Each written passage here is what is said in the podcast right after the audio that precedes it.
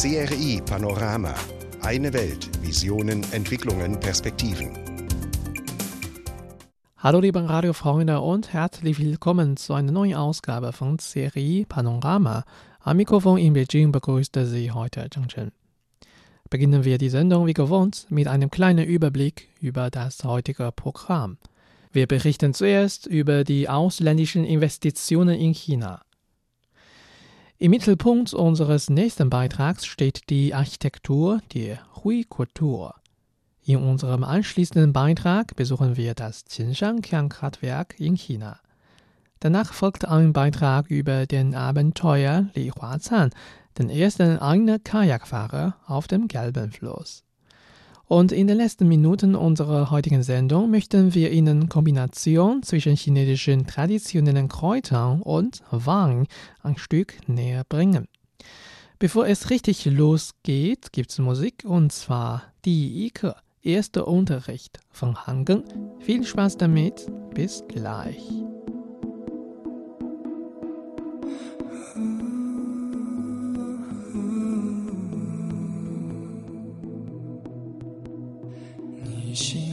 时候，问候，你好。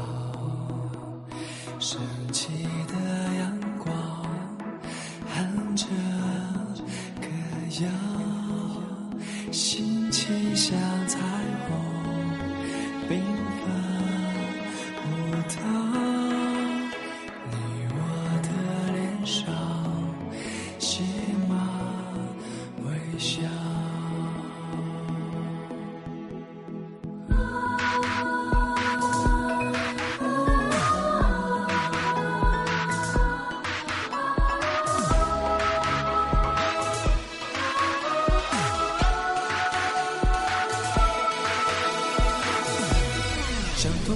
呼吸，相同心跳，敞开心去看，幸福环绕，放飞你的梦，不怕山高，勇敢做自己就是最好。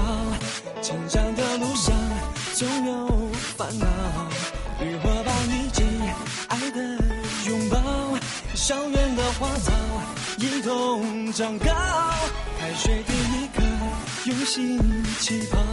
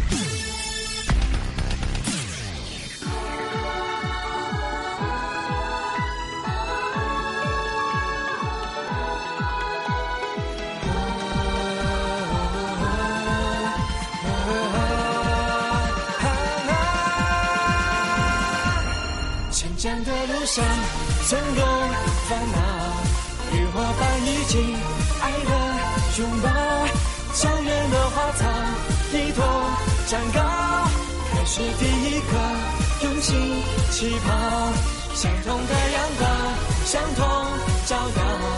每一次鼓励，温暖怀抱，相信你会成我的骄傲。开学第一课。相信你会成我的骄傲。开学第一个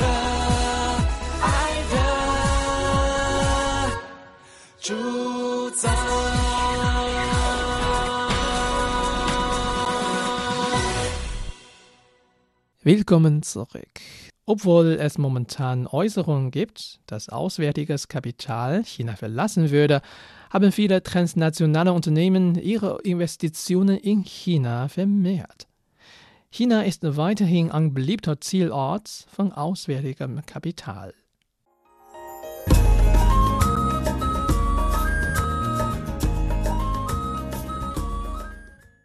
Am 22. April wurde das Ethylenprojekt des US-Mineralölkonzerns ExxonMobil Corporation in Huizhou in der südchinesischen Provinz Guangdong eröffnet. Mit einer Investition in Höhe von 10 Milliarden US-Dollar ist es das erste wichtige petrochemische Projekt in China, das vollständig im US-Besitz ist. Neben ExxonMobil haben viele ausländische Unternehmen neue Projekte in China angekündigt. Die US-amerikanische Großhandelskette Costco wird ihre zweite Filiale in Shanghai eröffnen. Der japanische Automobilhersteller Toyota wird mit dem chinesischen Autohersteller FAW Group Corporation zusammenarbeiten und eine Fabrik für Elektroautos in Tianjin bauen lassen. Die Supermarktkette Sam's Club, die zu dem US-Einzelhandelskonzern Walmart gehört, wird einen Flagship Store in Shanghai eröffnen. Der US-amerikanische Kaffeehändler Starbucks wird eine umweltfreundliche Fabrik für Kaffeeröstung mit einer Investition von 129 Millionen US-Dollar in Kunshan in der ostchinesischen Provinz Jiangsu errichten.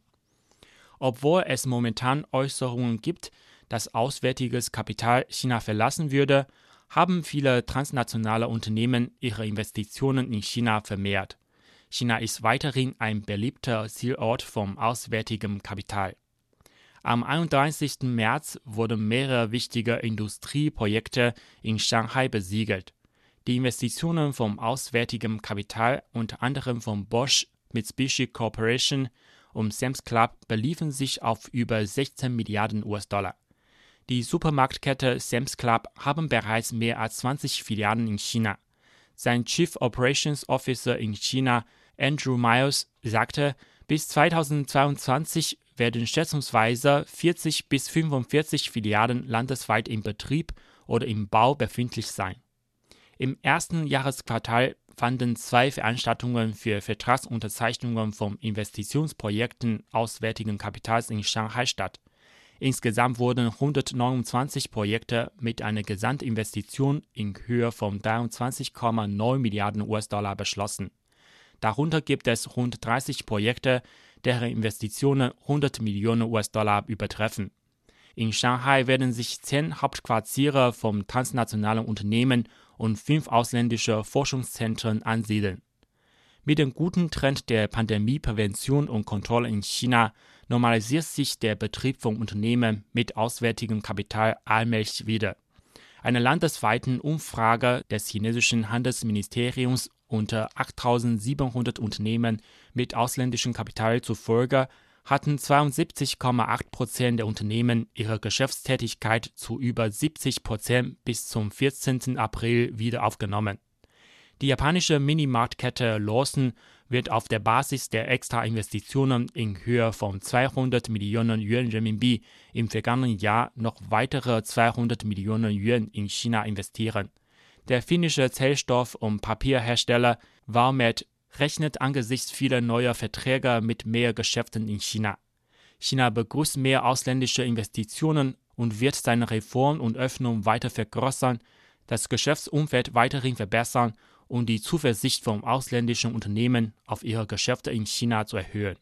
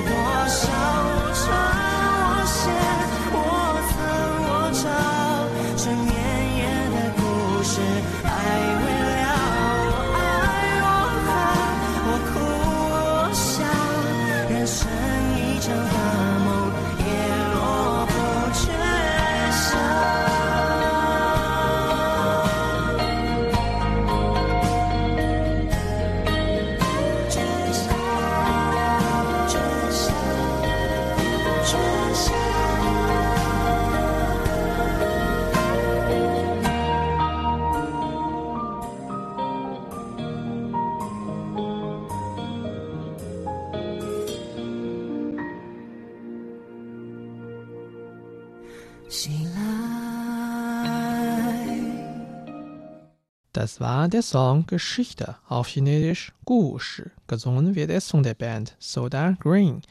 Sie hören gerade das CRI Panorama. Ich bin Zhang Chen.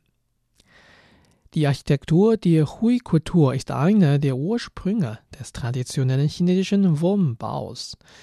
Hui-Gebäude befinden sich heute in dem Huangshan-Gebirge in der Provinz Anhui, aber auch in Gebieten der Provinzen Jiangxi und Zhejiang.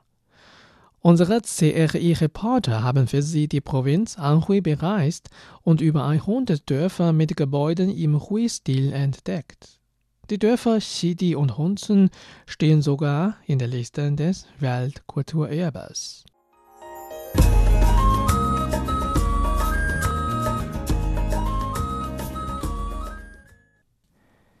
Die Hui-Architektur prägt den traditionellen Wohnungsbau in China. Bis heute ist die Hui-Kultur relevant und ihre Bauten und Denkmäler findet man in den Provinzen Anhui, Jiangxi und Zhejiang. Anhuis Huizhou liegt im Huangshan-Gebirge. Hui-Bauten, Berge und Sehenswürdigkeiten gehen dort ineinander über. Die Direktorin des Amts für Kulturdenkmäler in Anhui, Tsai Xiaoli, erklärt. 我觉得它的最大的特点可以用十 was den Stil der Hui ausmacht, ist die harmonische Verbindung von Bergen, Wasser, Natur und Menschen. Üblicherweise sind die Gebäude im Hui-Stil den Bergen ab und dem Fluss zugewandt. Sie tragen schwarze Dachziegel und ihre Wände sind weiß. Auf den Dächern befinden sich nach außen ragende und übereinander angeordnete Simse. Die Hui-Architektur ist besonders schön dank ihrer Details, wie den Schnitzereien auf den Ziegern, Steinen und dem Holz. Diese Architektur und ihre Geschichte verkörpern den Wunsch der Bewohner von Huizhou nach einem guten Leben und einer harmonischen Familie. Tsai Xiaoli führt aus. Die Architektur im Hui-Stil ist Vorbild der harmonischen Einheit zwischen Kultur und Natur. Sie passt zu den Vorstellungen moderner Menschen, die nach Natur und Tradition streben.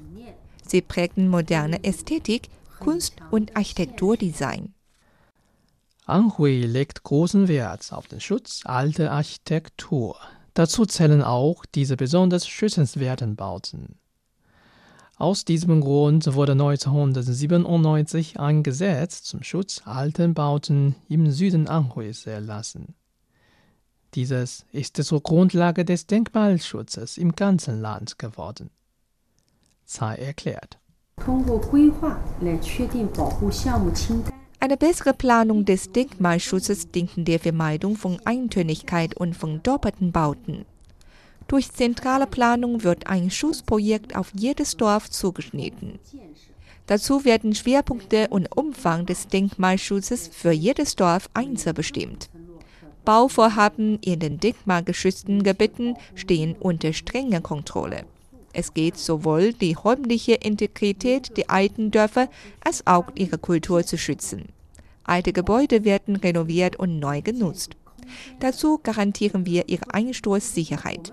Wir nehmen den Denkmalschutz sehr ernst. Doch nicht nur die Regierung in Anhui engagiert sich für den Denkmalschutz. Auch privatwirtschaftliche und gesellschaftliche Initiativen können mit dem Modell Altenbauten Plus partizipieren.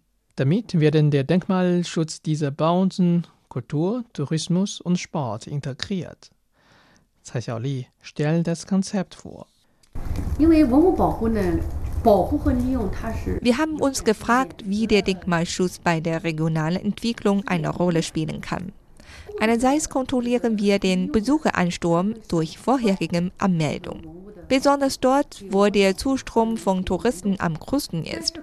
Andererseits haben wir strenge Regeln erlassen. So müssen Geschäftsbetreiber in denkmalgeschützten Gebäuden eine vorherige Genehmigung für den Standort einholen und einen Teil eines Einkommens in Instandhaltung und Sicherheitsmaßnahmen für das Gebäude investieren. Zur Förderung des touristischen Labels werden die alten Hui-Bauten jährlich von der lokalen Regierung durch Ausstellungen, Shows und Verkauf lokaler Produkte beworben, um mehr Touristen aus dem In- und Ausland anzuziehen.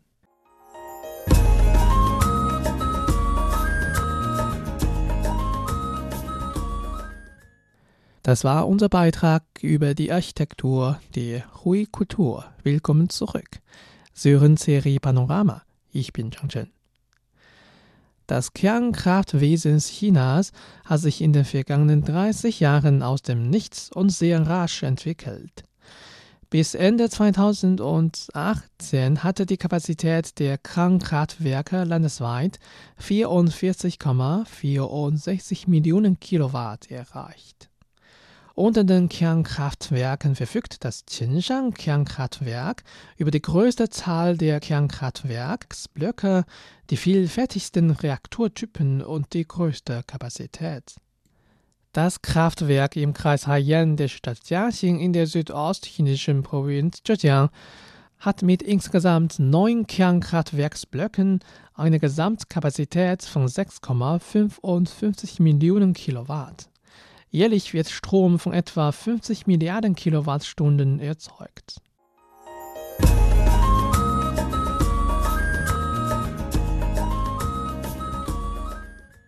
Mit dem Bau des Qingshan Kernkraftwerkes wurde im Jahr 1985 begonnen. Am 15. Dezember 1991 wurde es an das Stromnetz angeschlossen.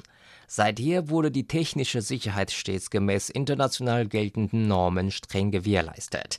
Innerhalb des Unternehmens gab es viele Maßnahmen zur Vorbeugung möglicher Risikofaktoren.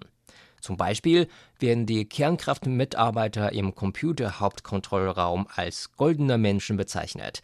Nach Qualifikation und Ausbildung darf ein Kernkraftbediener erst nach vier bis fünf Jahren in verantwortlicher Position arbeiten.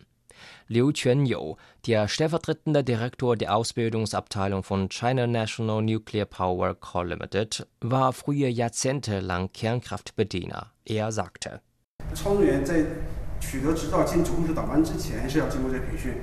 Bevor die Bediener Zertifikate erhalten und in den Hauptkontrollraum kommen, müssen sie eine Ausbildung absolvieren. Auch nachdem sie ihre Zertifikate bekommen haben, gibt es noch jedes Jahr wiederholte Fortbildungen, um ihr hohes Fertigkeitsniveau zu garantieren. Im normalen Betrieb gibt es kaum Unfälle und Defekte. Würde man nicht oft üben, könnten deshalb einige nicht häufig gebrauchte Fertigkeiten einrosten. Außerdem soll regelmäßig die Unfallvorbeugung trainiert werden, um die Fertigkeiten der Mitarbeiter bei der Behandlung der Unfälle zu gewährleisten.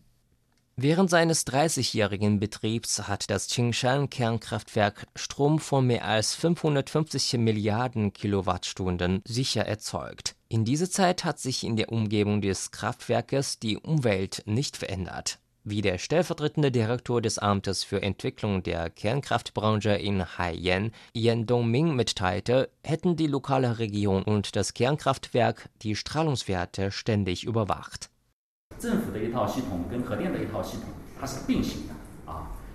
Ein Überwachungssystem der Regierung und ein System des Kernkraftwerks arbeiten parallel. In der Provinz Zhejiang gibt es insgesamt neun Überwachungsstationen der lokalen Regierungen. Das Unternehmen China National Nuclear Power Corporation Limited hat dazu noch 13 Überwachungsstellen. Wenn nötig, können die lokalen Bewohner alle Dateien online abfragen. Die Daten werden jede Minute erneuert. Es sind schon 30 Jahre seit der Gründung des Qingshan Kernkraftwerks vergangen, aber die Daten der Strahlungen haben sich inzwischen nicht merklich verändert. Bisher haben fast 100.000 Interessierte das Qingshan Kernkraftwerk besucht, um das technische Wunderwerk hautnah zu erleben und die Kernkrafttechnik kennenzulernen.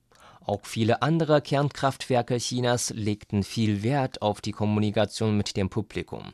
In das Gesetz über Kernkraftsicherheit, das im Jahr 2017 veröffentlicht wurde, wurde noch speziell ein Kapitel über Offenheit der Informationen und Teilnahme der Öffentlichkeit integriert, damit die Öffentlichkeit die Vorteile der Kernkraft besser verstehen kann. “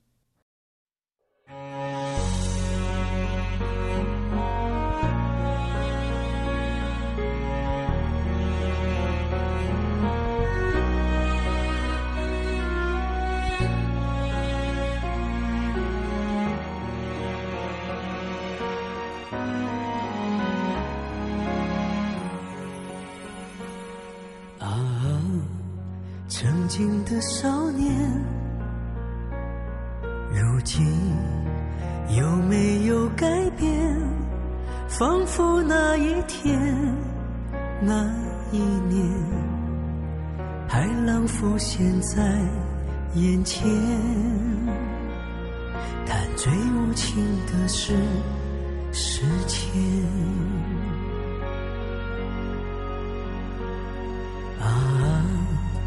曾经的誓言，经过岁月的磨练，谁知我深深的眷恋，如阳光下的诗篇，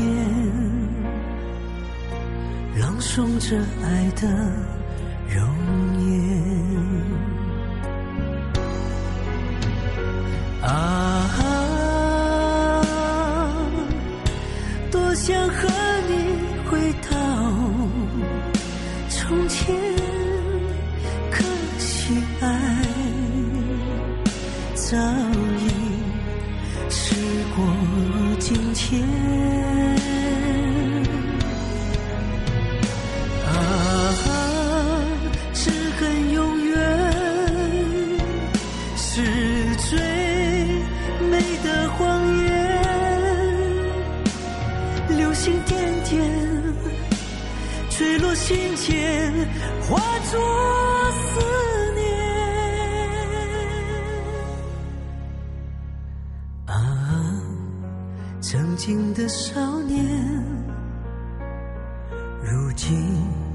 依然没改变。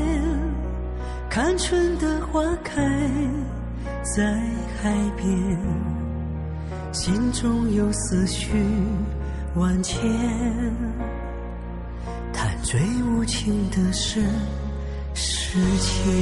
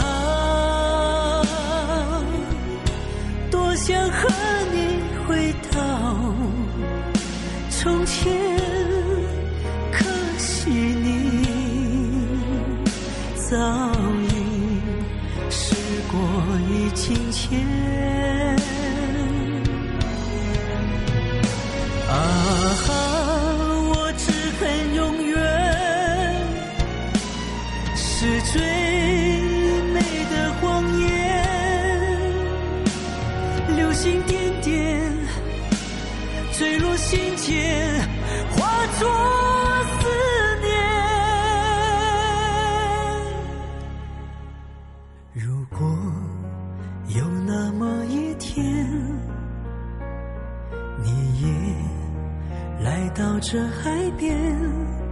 当微风轻拂你的脸，夕阳倒映在海面，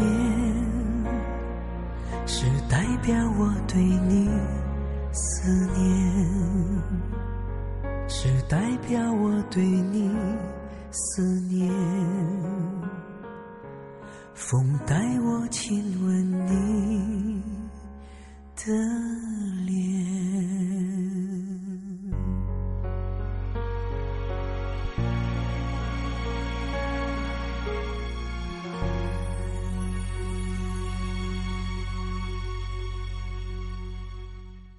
Das war der Junge damals, auf Chinesisch Dang Shi der von Zheng Yuan. Sie hören Serie Panorama. Ich bin Zhang Chen. Jetzt geht es bei uns abenteuerlich zu. Li Huazhan ist ein Abenteuer. Als treuer Fan des Outdoor-Sports hat er mit seinem einen Kajak viele Rekorde aufgestellt. Für seine erste Solo-Forschungsreise flussabwärts auf dem Gelben Fluss wurde Li im Jahr 2016 zum Abenteuer des Jahres nominiert. Li wurde damit als erster Chinese für diesen Preis der US-amerikanischen Zeitschrift National Geographic nominiert.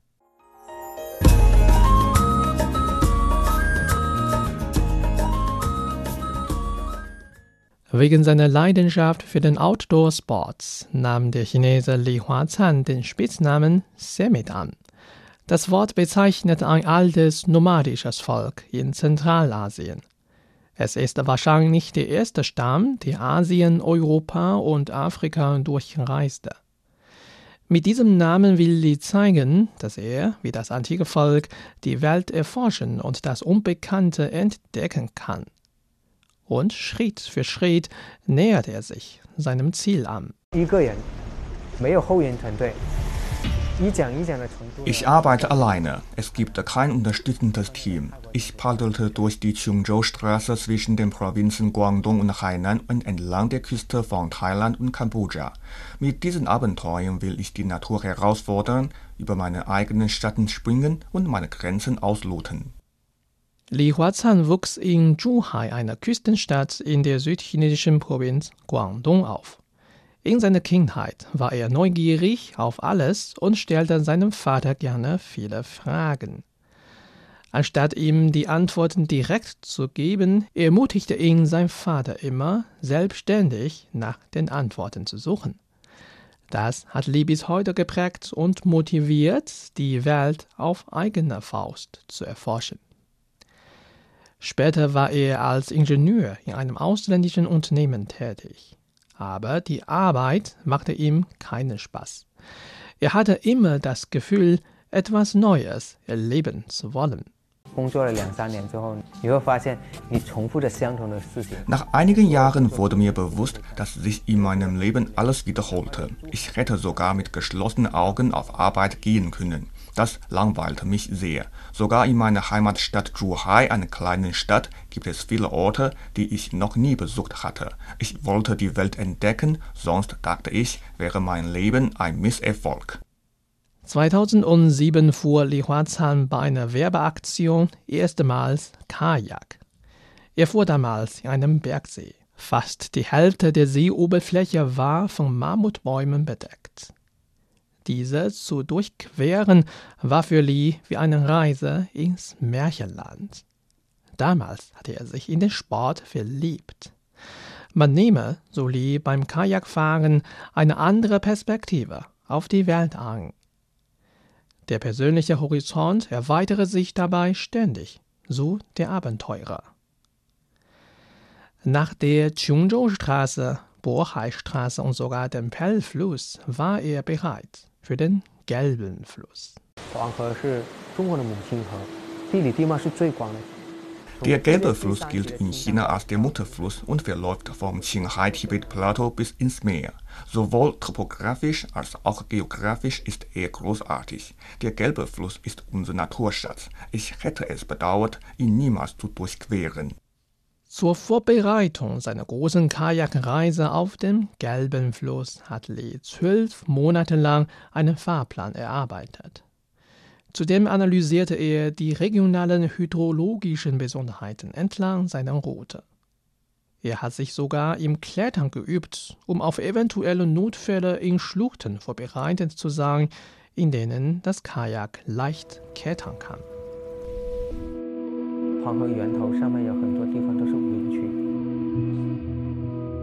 Das Quellgebiet des Gelben Flusses ist größtenteils unbevölkert. Das einzige Verkehrsmittel, mit dem man dort vorankommt, ist das Kajak. Die gefährlichste Strecke auf dem Gelben Fluss verläuft vom Qinghai-Tibet-Plateau ins Lös-Plateau. Die Höheanlage sinkt dort abrupt von mehr als 3000 Metern auf nur 1000 Meter über dem Meeresspiegel. Bei solch einem großen Höhenunterschied tosten die Stromschnellen. Ich fuhr zwischen engen, steilen und mehrere hundert Meter hohen Schluchten und es gab dort keinen anderen Ausweg. In 234 Tagen legte Li eine Strecke von insgesamt 5464 Kilometern zurück. Damit wurde Li der erste Einer-Kajakfahrer, der erfolgreich alleine den Gelben Fluss durchpaddelte. Seinen Abenteuergeist beschreibt er als seinen Kampf gegen sich selbst. Es gibt keine Abkürzung oder einfache Lösung, um das Ziel zu erreichen. Unser Leben ist auch ein Abenteuer. Die Natur ist voller unbekannter und unkontrollierbarer Szenarien. Bei der Erforschung der Welt muss man nicht andere, sondern sich selbst besiegen.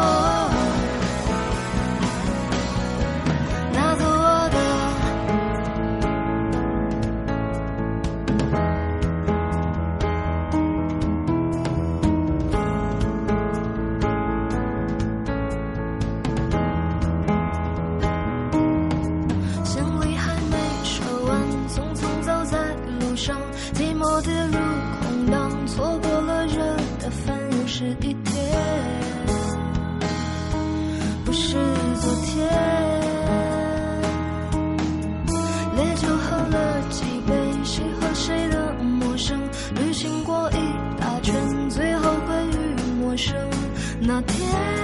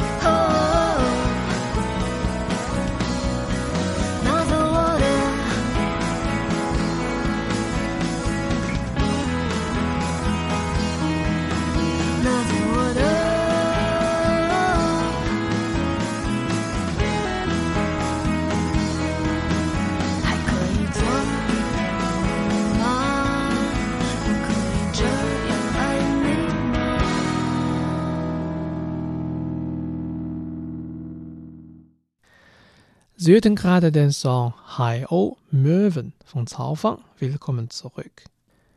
Wenn Nahrungsmittel ihre Heimat verlassen und an einen neuen Ort wandern, kommt es häufig zu Veränderungen. Zum Beispiel werden Peking-Enten in Europa manchmal mit Tomatensauce serviert, während Cola in China oft mit Ingwer gekocht wird. Bei der Verbreitung des Weins im chinesischen Alltagsleben hat diese mit der chinesischen traditionellen Medizin eine enge Freundschaft aufgebaut.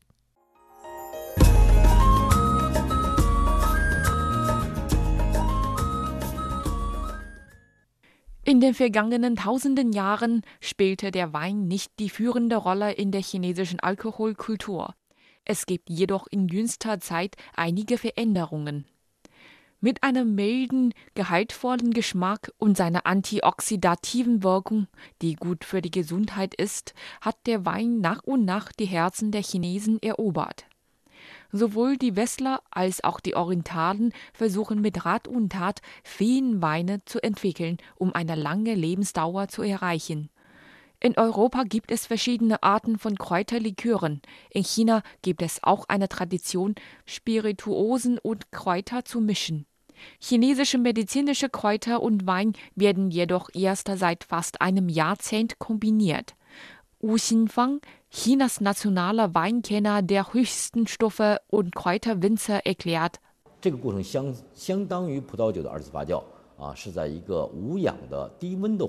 Dieser Prozess entspricht der Nachgärung von Wein. Er wird langsam in einer anaeroben Umgebung mit niedriger Temperatur gereift.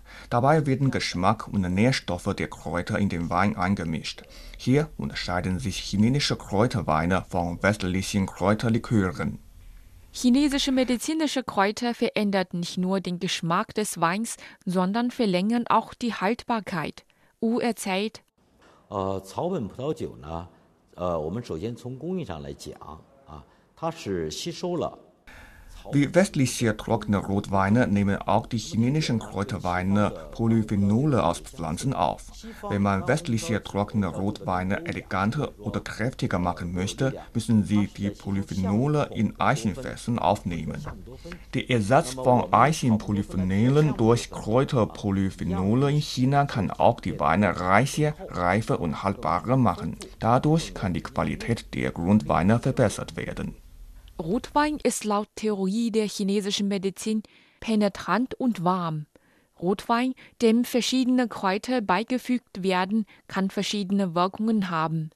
Xiao Yonghua, Ärztin des Dongzhimen Krankenhauses in Beijing, stellte vor. 比方说像启宏和申花这样的两款的草本葡萄酒，它的性味更加。 Zum Beispiel haben die Weine mit Wolfsbeeren und Ginsengblüte einen milderen Geschmack und sind gut für Auffüllung von Qi und Blut.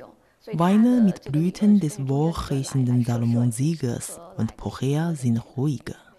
Sie sind für Patienten mit Mangel bei Milz und Magen geeignet.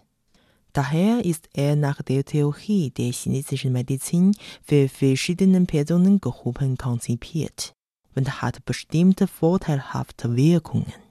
Welches ist das Richtige für Sie?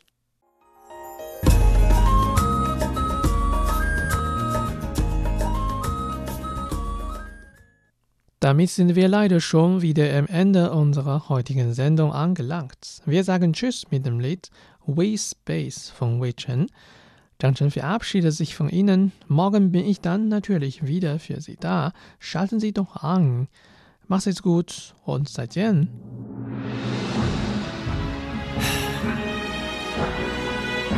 Wei Chen, come back,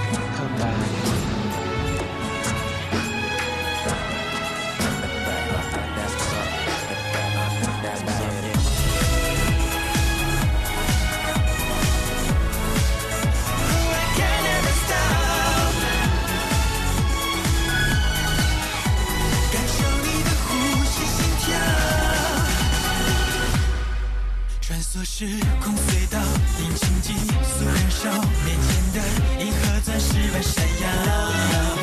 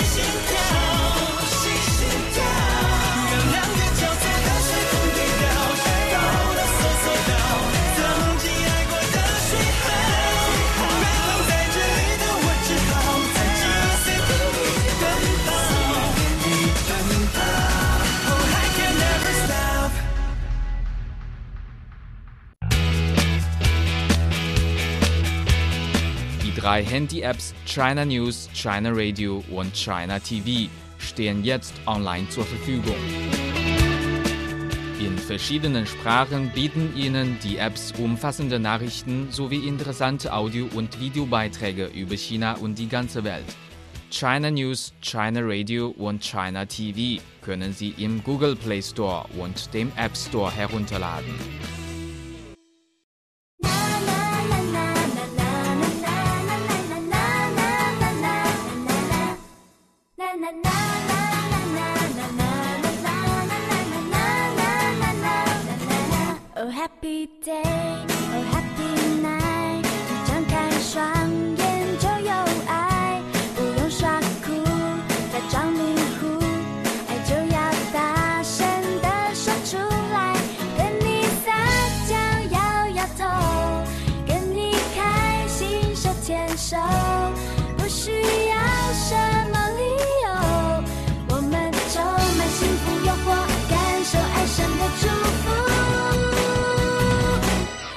是我的